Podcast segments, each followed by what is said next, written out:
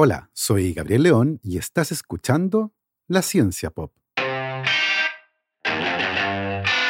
Un podcast sobre historias de ciencia.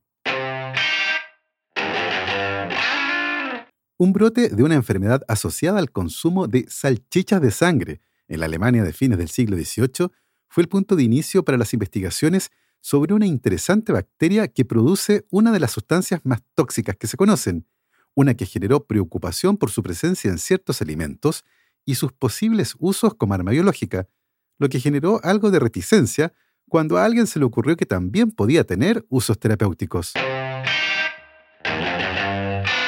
Y les recuerdo que si les gusta este proyecto, lo pueden apoyar a través de mi página en Patreon. Para eso vayan a www.patreon.com slash la y se pueden inscribir para hacer un aporte mensual a este podcast.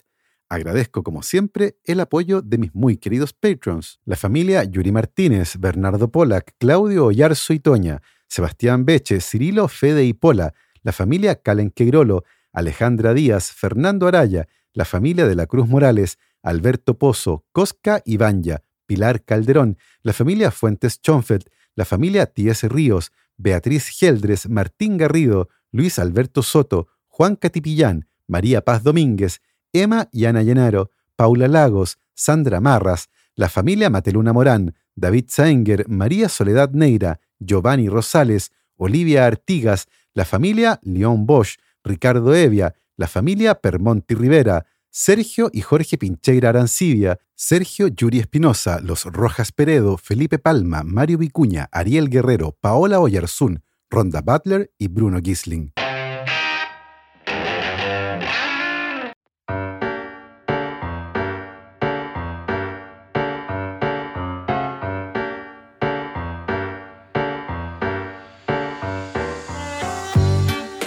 A mediados del año 2017, dos médicos en Sudáfrica comenzaron a notar que los casos de un tipo particular de infección estaban aumentando de manera alarmante.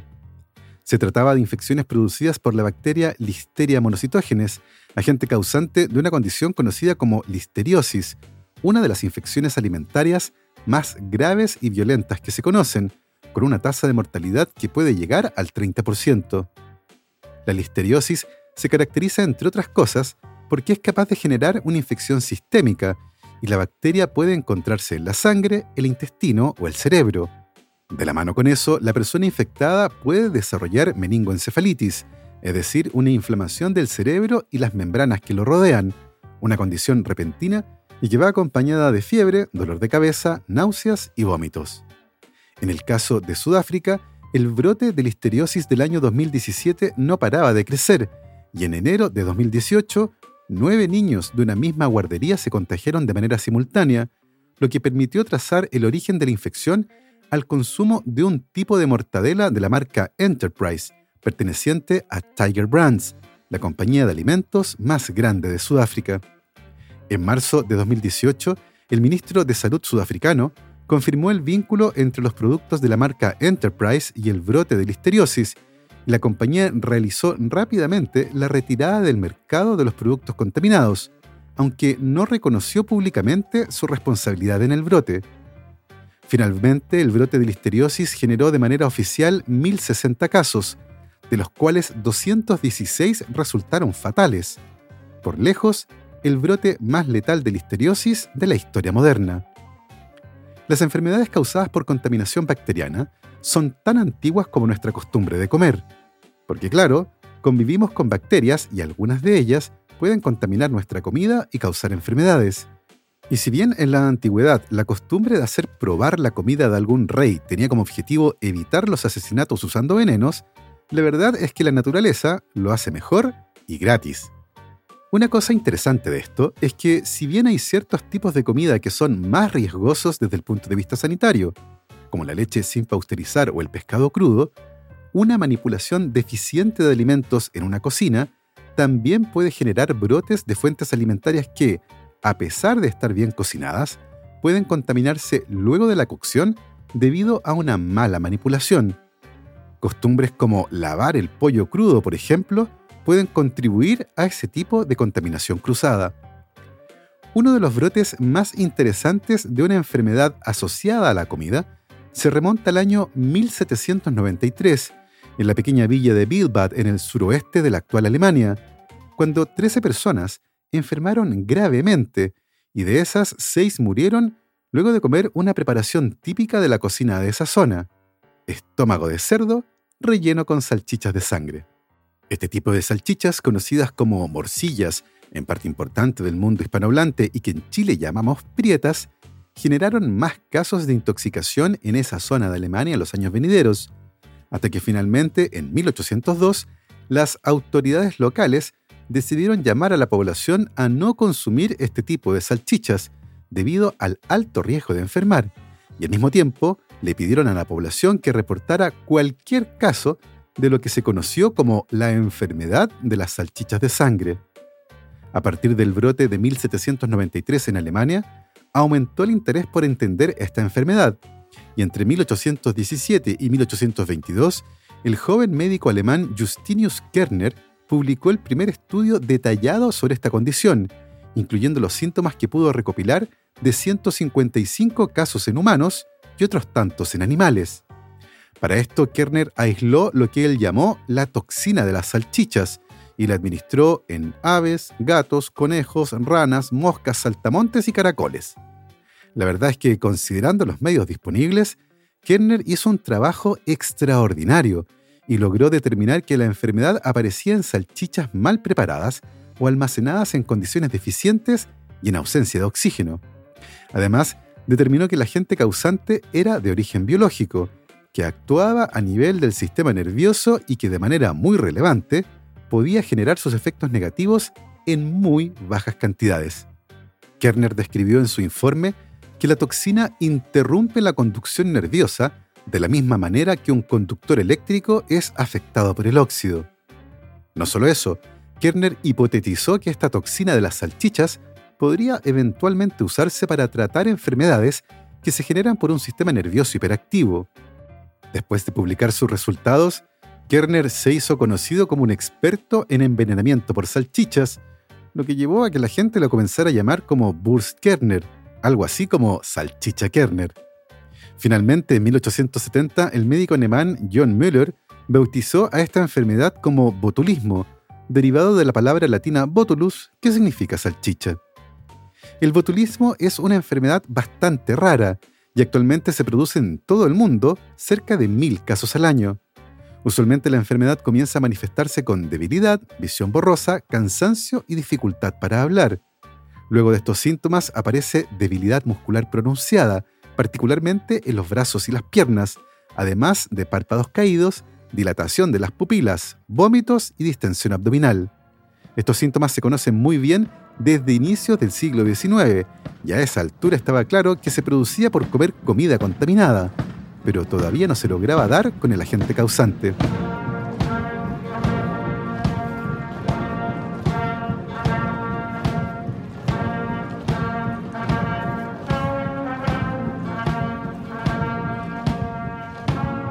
El 14 de diciembre de 1895, más de 30 músicos de una orquesta participaron en un funeral en el pueblo belga de El Luego del funeral y siguiendo la tradición de la orquesta, todos fueron a comer a un restaurante.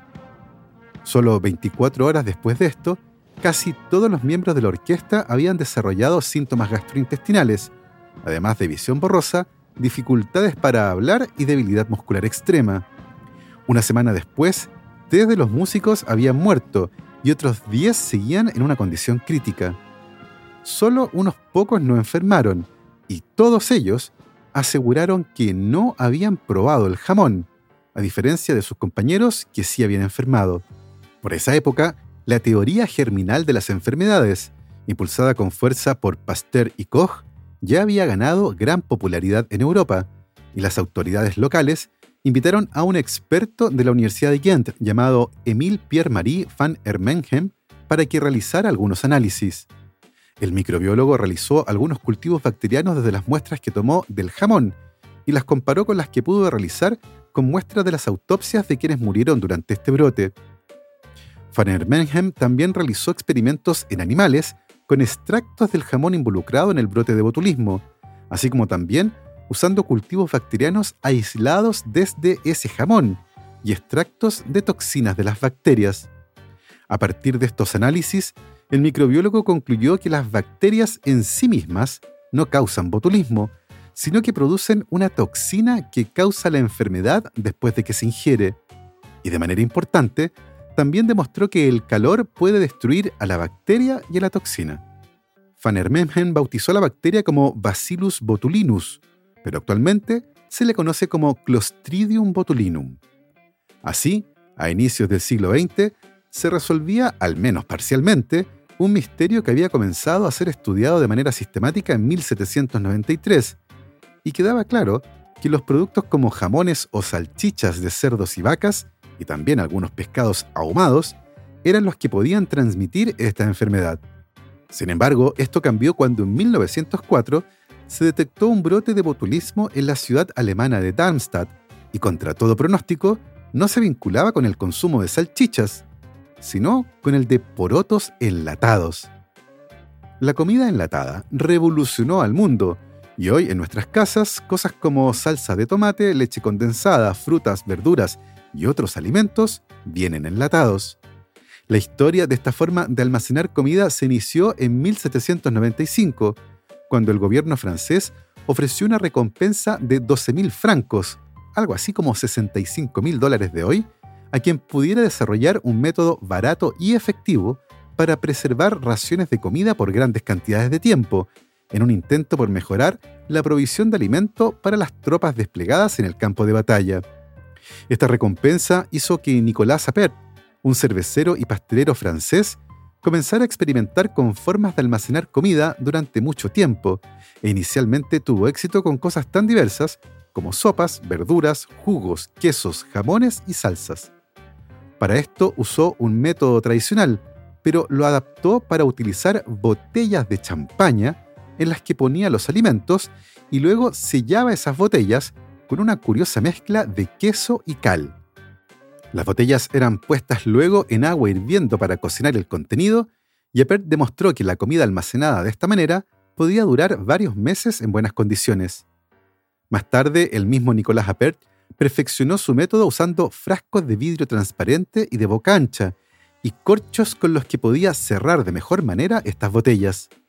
En 1804, Appert puso en funcionamiento la primera planta de comida envasada del mundo, y en 1806 presentó su método junto con una selección de frutas y verduras cocinadas y embotelladas durante la exposición anual de productos de la industria francesa. Appert no ganó el premio del gobierno francés, pero en 1810 una oficina del Ministerio del Interior de Francia le ofreció 12.000 francos a cambio de que hiciera público sus métodos. Appert publicó entonces un libro titulado El arte de conservar las sustancias animales y vegetales, se imprimieron 6.000 copias y se convirtió en el primer libro sobre conservación de alimentos. Si bien Nicolás Appert no comprendía por qué su método funcionaba, ya que a esa altura la microbiología estaba en pañales, era tan sencillo y efectivo que rápidamente esta forma de conservar comida se masificó. Nacía así la industria de los alimentos en conserva. Un poco antes, desde al menos 1772, la Armada holandesa ya había estado usando un sistema de preservación de salmón hervido en salmuera para guardarlo dentro de latas metálicas, un método que fue perfeccionado por el francés Philippe de Girard y que, de acuerdo con algunos documentos de la Royal Society de Inglaterra, presentó en ese país en 1810. Ese mismo año, la idea fue patentada en Inglaterra por Peter Durand, y en 1812 este se la vendió a dos empresarios ingleses que estaban interesados en perfeccionar la idea y llevarla a una escala industrial. En 1813 ya tenían una planta de enlatado en Londres y el 30 de junio de ese año una carta oficial certificada que miembros de la familia real, incluyendo a la reina Charlotte, esposa y consorte del rey Jorge III, habían degustado con gran placer una muestra de carne enlatada. Esa carta de aprobación se convirtió en la mejor campaña de marketing para este negocio naciente. Por esa época las latas eran gruesas, pesadas y se sellaban soldando la tapa con plomo, lo que podía causar intoxicaciones. Probablemente lo más interesante de esta historia es que los abrelatas no se inventaron sino hasta el año 1870, aunque eran tan difíciles de usar que casi nadie los utilizaba, y el primer abrelatas práctico fue inventado en Estados Unidos recién en 1925. Antes de eso, las latas eran abiertas usando cuchillos, bayonetas o golpeándolas con piedras. Ah, la humanidad. Con todo, y a pesar de no tener abrelatas, el camino de la comida enlatada parecía ir directo al éxito durante la primera parte del siglo XIX, hasta que llegó enero de 1852, cuando un grupo de inspectores de carne se reunió en el puerto de Portsmouth y procedió a abrir 306 latas de carne destinadas a la Marina Real. No fue hasta que abrieron 19 latas que encontraron una apta para el consumo humano. En lugar de carne de vaca perfectamente conservada, encontraron carne descompuesta, tan podrida que los pisos de piedra necesitaron ser recubiertos con cloruro de cal para enmascarar el hedor, según un relato que apareció publicado en el periódico Illustrated London News. A veces, el olor era tan abrumador que los inspectores tenían que detenerse y salir para tomar aire fresco antes de reanudar su desagradable tarea. Dentro de varias latas encontraron trozos de corazones, lenguas podridas de un perro u oveja, despojos de mataderos, sangre, un riñón completo totalmente podrido, ligamentos, tendones y masas de pulpa irreconocible. Algunos órganos parecían ser de animales enfermos. Finalmente, 264 latas de comida podrida fueron arrojadas al mar ese día y apenas 42 latas se salvaron, las que fueron entregadas a los pobres. Esta escena se repitió en todos los puertos de Inglaterra, como parte de una inspección nacional ordenada por la Marina. La conclusión de esta revisión fue que la carne enlatada en los depósitos de la Marina era basura putrefacta en un estado horrible. El proveedor de la Marina era un hombre llamado Stefan Goldner, que había ganado el contrato durante la licitación de 1845, ofreciendo precios ridículamente bajos. Para esto, externalizó todo el proceso en una fábrica fuera de Inglaterra, con mano de obra barata, no especializada y casi sin supervisión. A la vuelta de esta pausa, les contaré cómo fue que sobrevivió la industria de los alimentos enlatados, qué fue lo que pasó con las investigaciones sobre el Clostridium botulinum y cómo fue que la toxina finalmente consiguió usos terapéuticos. La ciencia pop cuenta con el auspicio de Puman Innovation y su producto para proteger los cultivos de las heladas, CryoProtect. ¿Sabías que mediante bacterias de la Antártica y nanotecnología es posible proteger a las plantas del daño por frío y la falta de agua? Así es, los científicos de la empresa chilena Puman Innovation desarrollaron una tecnología única a nivel mundial llamada CryoProtect, la cual evita el daño producido por heladas en los cultivos agrícolas y también en las plantas de tu hogar.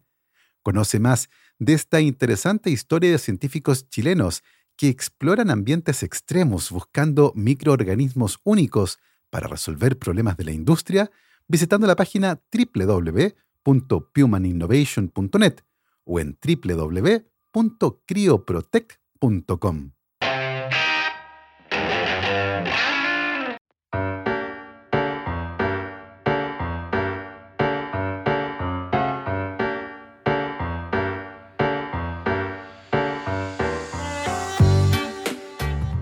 El incidente de la carne enlatada podrida, conocido como el escándalo victoriano de la carne enlatada, le asestó un duro golpe a una industria naciente y que todavía no lograba posicionarse del todo, pero no logró derribarla.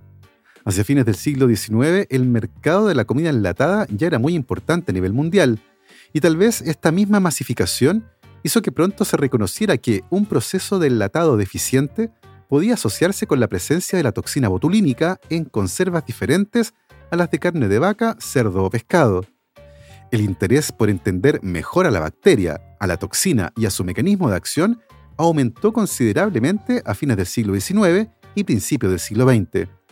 Por esa época fueron descritos algunos casos de botulismo no asociado a comida en conserva, como casos de botulismo en bebés muy pequeños y otros asociados a heridas, casos que aumentaron considerablemente el interés por entender a esta enfermedad. Luego, en 1919, justo cuando la industria conservera estadounidense comenzaba a establecer una base estable, con inversiones en investigación agrícola y campañas publicitarias, la tragedia golpeó. En todo el país, en casos raros pero muy publicitados, las personas se enfermaron y murieron después de comer alimentos enlatados, especialmente aceitunas negras, empujando a la industria hacia la crisis. Las primeras muertes en esta epidemia se produjeron después de un banquete en 1919 en Ohio. Cinco invitados y dos camareros murieron después de comer aceitunas durante una fiesta. En el transcurso de los meses siguientes, ocurrieron muertes similares en Detroit, Memphis y Nueva York, además de otras ciudades.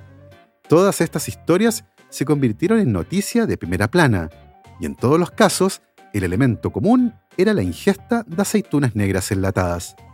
Desafortunadamente, el enlatado sin calor suficiente o usando una solución sin el nivel adecuado de acidez hizo que el producto fuera altamente susceptible al crecimiento de Clostridium botulinum, una bacteria que tiene además la característica de poder generar esporas, estructuras altamente resistentes que generan un estado inactivo de la bacteria y que es capaz de retomar su crecimiento y producción de toxina cuando las condiciones son más favorables. Fueron precisamente episodios como el de las aceitunas los que impidieron que muchos consumidores confiaran en los alimentos enlatados durante la primera parte del siglo XX. En 1910 se hizo uno de los descubrimientos más importantes cuando en el Instituto de Enfermedades Infecciosas de Berlín se determinó que dos brotes diferentes de botulismo habían sido causados por dos cepas diferentes de la bacteria y que además producían dos toxinas diferentes, bautizadas como A y B. Esto se averiguó inyectando la toxina A en un caballo y la B en otro, y purificando los anticuerpos producidos por cada caballo. Esto permitió demostrar que los anticuerpos eran específicos y los que producía el caballo inyectado con una toxina no podían neutralizar a la otra. Por otro lado, los anticuerpos de caballo funcionaban como un antídoto, ya que podían neutralizar a la toxina cuando ésta circulaba en el cuerpo de la víctima, reduciendo la severidad de la enfermedad y la duración de esta, siempre y cuando se usara el anticuerpo correcto dependiendo del tipo de toxina. Fue haciendo este tipo de investigaciones que muy pronto se estableció que la toxina botulínica era la sustancia más tóxica conocida hasta el momento, y la dosis letal en diferentes animales era preocupantemente baja, pero al mismo tiempo, diferentes tipos de toxina parecían afectar a cierto tipo de animales, y mientras la toxina A era muy potente en humanos, las toxinas C y D, identificadas más tarde, solo parecían ser letales en ratones y aves. Estos avances muy pronto hicieron que el mundo militar pusiera sus ojos en la toxina botulínica, ya que debido a que era posible purificarla y dada su altísima toxicidad, se había convertido en un objetivo militar para desarrollar un arma biológica. La Segunda Guerra Mundial actuó como catalizador de estas iniciativas y muy pronto el programa de investigación del Comando Médico del Ejército de Estados Unidos en Fort Detrick, Maryland, comenzó a estudiar los posibles usos armamentísticos de la toxina botulínica. También comenzaron a trabajar en una forma de generar un antídoto que fuera seguro y que pudiera neutralizar a todos los tipos de toxina botulínica, que finalmente llegaron a siete. De la mano con eso, se logró purificar la toxina con altísimos niveles de calidad, lo que permitió rescatar una antigua idea delineada primero por el alemán Justinius Kerner en el siglo XIX, explorar los posibles usos terapéuticos de esta toxina. Para esto fue muy importante el trabajo del investigador Daniel Drachman de la Universidad Johns Hopkins, quien en 1964 demostró que la toxina botulínica ejercía sus efectos interrumpiendo la conexión entre las neuronas motoras y los músculos que estas neuronas controlan, produciendo parálisis local. Si la toxina lograba llegar, por ejemplo, a los músculos que controlan la respiración, podía llegar a ser fatal, pero aplicada localmente podía producir un tipo de parálisis temporal que muy pronto encontró una aplicación médica, el estrabismo. El estrabismo es un desorden vinculado con los músculos que controlan a los ojos y que hacen que la vista no quede alineada. Dependiendo del origen del problema, uno o ambos ojos pueden estar afectados y apuntar hacia afuera o hacia adentro, produciendo visión borrosa, doble o deficiente. Durante mucho tiempo no hubo tratamientos adecuados y la única solución que parecía tener cierto éxito era una cirugía en la que se corregía el largo de los músculos que controlan los ojos, acortando o alargando el músculo que permitiera volver a alinear los ojos. Algunos oftalmólogos habían propuesto que el problema también se podría aliviar si se lograba paralizar al músculo que estaba causando por tensión la desviación de la vista, y muy pronto el oftalmólogo Alan Scott comenzó a probar diferentes sustancias, drogas y toxinas que podían generar este efecto. Curiosamente, fue un científico que había trabajado en Fort Riddick con la toxina botulínica y que estaba tratando de convertirla en un arma, el que sugirió que ésta podía ser un buen candidato para lo que Scott andaba buscando. Fue así que Alan Scott intentó verificar si una preparación cuidadosa y de cantidades extremadamente bajas de la toxina botulínica podía generar parálisis local en los músculos que controlan el movimiento de los ojos. El año 1973, Scott y sus colegas del Instituto de Ciencias de la Vista Smith Kettlewell publicaron un estudio en el que mostraban que la aplicación local de cantidades extremadamente pequeñas de la toxina botulínica de tipo A en los músculos que controlan el movimiento de los ojos en monos resus generaba parálisis de estos músculos y cambiaban la alineación de la vista. El efecto era local, específico y duraba varios meses. Ah, y por supuesto, considerando la fuente de la droga que se estaba usando, era segura. En cualquier caso, Scott tenía claro que usar con fines terapéuticos una de las toxinas más potentes conocidas por el ser humano podía convertirse en algún momento en un problema. Pero a esa altura, estaba intentando llevar su tratamiento para el estrabismo usando la toxina botulínica a los pacientes que la necesitaran. Para esto Scott trabajó durante varios años en una formulación adecuada y solicitó una autorización a la FDA para realizar un ensayo clínico. El primer paciente con estrabismo fue inyectado con la toxina botulínica en 1977 y los resultados del ensayo fueron publicados en 1980. La droga funcionaba muy bien y fue bautizada como Oculinum.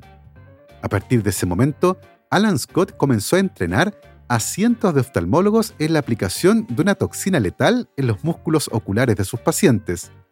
No solo eso, muy pronto el oculinum comenzó a usarse para otras afecciones. Primero se usó para tratar el blefaroespasmo, una condición en la que los párpados se cierran de manera involuntaria en movimientos cortos y repetitivos o por largos periodos de tiempo. Las inyecciones con oculinum en los párpados demostraron ser efectivas para controlar esta condición y muchas personas se vieron beneficiadas con este tratamiento. También se comenzó a utilizar para tratar a pacientes que sufrían de espasmos en los músculos del cuello, las cuerdas vocales y la mandíbula. Sin embargo, y a pesar de la seguridad y eficacia demostrada por la droga, en 1986, la compañía fundada por el Dr. Scott y que producía el Oculinum perdió el seguro que tenía contratado por daños a terceros y no logró que ninguna compañía aseguradora trabajara con él. Porque claro, para muchos resultaba un riesgo demasiado grande el que se usara una toxina letal, la más letal conocida, en tratamientos médicos. Sin un seguro, la droga no podía seguir vendiéndose en Estados Unidos y miles de pacientes desesperados comenzaron a presionar por una solución. Muchos de ellos viajaron a Canadá o Inglaterra para aplicarse el oculinum, pero muy pronto la droga se agotó y ya no hubo más disponible, generando un gran malestar entre quienes habían conseguido volver a ver gracias a este tratamiento, pero que necesitaban volver a inyectarse cada cierta cantidad de meses. En 1989, la FDA autorizó oficialmente el uso de oculinum para tratar estrabismo, y la droga volvió en gloria y majestad. La compañía fundada originalmente por Alan Scott fue comprada por la farmacéutica Allergan, y en ese momento el oculinum pasó a llamarse Botox. Hoy asociamos el Botox con Hollywood y tratamientos de belleza, pero lo cierto es que comenzó sus días como la enfermedad de las salchichas. Se intentó convertir en arma biológica y trató eficazmente el estrabismo antes de llegar a eliminar las arrugas. Para esto fue fundamental la evidencia anecdótica de pacientes tratados por Alan Scott y que afirmaban que luego de recibir sus inyecciones de Botox para tratar los blefarospasmos, habían notado una disminución de las arrugas en la frente. Muchos otros pacientes que se inyectaron por razones médicas declararon que habían notado una reducción importante de arrugas en la zona de la boca y la frente. Finalmente, el año 1989, una mujer de 52 años que se había realizado una cirugía plástica comenzó a buscar ayuda, ya que durante el procedimiento el cirujano le había provocado una parálisis de los músculos del lado izquierdo de la cara. Esto hacía que su cara se viera asimétrica, ya que el lado derecho estaba arrugado y expresivo, por lo que la mujer comenzó a buscar algún tipo de solución. Dos cirujanos de la Universidad de California en Davis propusieron usar Botox para causar la parálisis del lado derecho de la cara de la mujer, y así dejarla simétrica. El tratamiento resultó exitoso y fue publicado en 1989, comenzando así la era de los tratamientos cosméticos usando la toxina botulínica. Todavía quedan muchas cosas por aprender con respecto a esta toxina. Por ejemplo, un pequeño estudio realizado este año por investigadores de la Universidad de California en Irvine encontró que las inyecciones de Botox en la frente de una persona pueden alterar la forma en que su cerebro interpreta y procesa las emociones de otras personas. Aparentemente, cuando las personas ven una cara feliz o enojada, inconscientemente imitan esa expresión.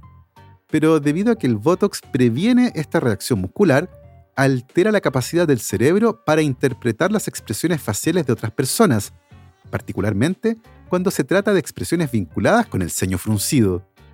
Por otro lado, si bien el riesgo de botulismo derivado del consumo de conservas o por heridas es muy bajo, todavía se hace necesario contar con buenos antídotos. El primer antídoto contra los siete tipos de toxina botulínica, conocido como antitoxina heptavalente, fue fabricado en Estados Unidos a inicios de la década de 1980, cuando se inyectaron los siete tipos de toxinas botulínicas en un caballo llamado First Flight. Estas toxinas habían sido modificadas para que no resultaran letales, pero de tal forma que sí produjeran anticuerpos funcionales contra las toxinas. Cuando el caballo finalmente desarrolló los anticuerpos, se le sacaba sangre de manera periódica y se aislaban los anticuerpos que actuaban como antitoxinas. Una cosa interesante de esto es que durante años ese caballo fue la única fuente mundial de la antitoxina heptavalente contra el botulismo. Actualmente esta antitoxina heptavalente es obtenida también desde caballos y es fabricada por una empresa estadounidense.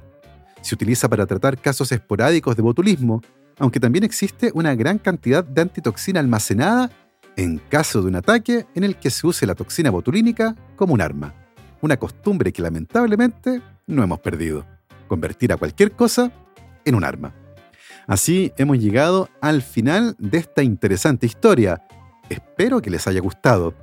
Yo me despido como siempre, saludando y agradeciendo el apoyo de mis muy queridos patrons. Cristiano Teiza, Andrés Altamirano, Sebastián Toledo, Alberto Montt y Laura, Germaín Araya, Hernán y Lucas Castillo, el profesor Gonzalo Cepeda, Ana Lucía Luna, Simón Castillo Riedemann, Luciano Cisterna, Ricardo Yáñez, Fernando Montenegro, Matías van der Straten, Francisco de la Fuente, la familia Flores Noguer, Cristian Freiser, la familia Helfman von de Sauer, Giuseppe Carufo, David Pelao Pérez, Sebastián Umaña, Carolina Valle, Michelle Baró, Cristóbal Muene, la familia Serpa Rebolledo, Pablo y Milesita Villalobos, la familia Tanús Ramos, Rosario Calderón, Pedro Castillo, Adrián Cataldo, el EC Podcast, José Luis Ulloa, Amanda Larraín, Marcela Martínez, Cristóbal Orellana, Diego Riquelme, Constanza Jabal, Florencia Castañeda y Mauricio Silva.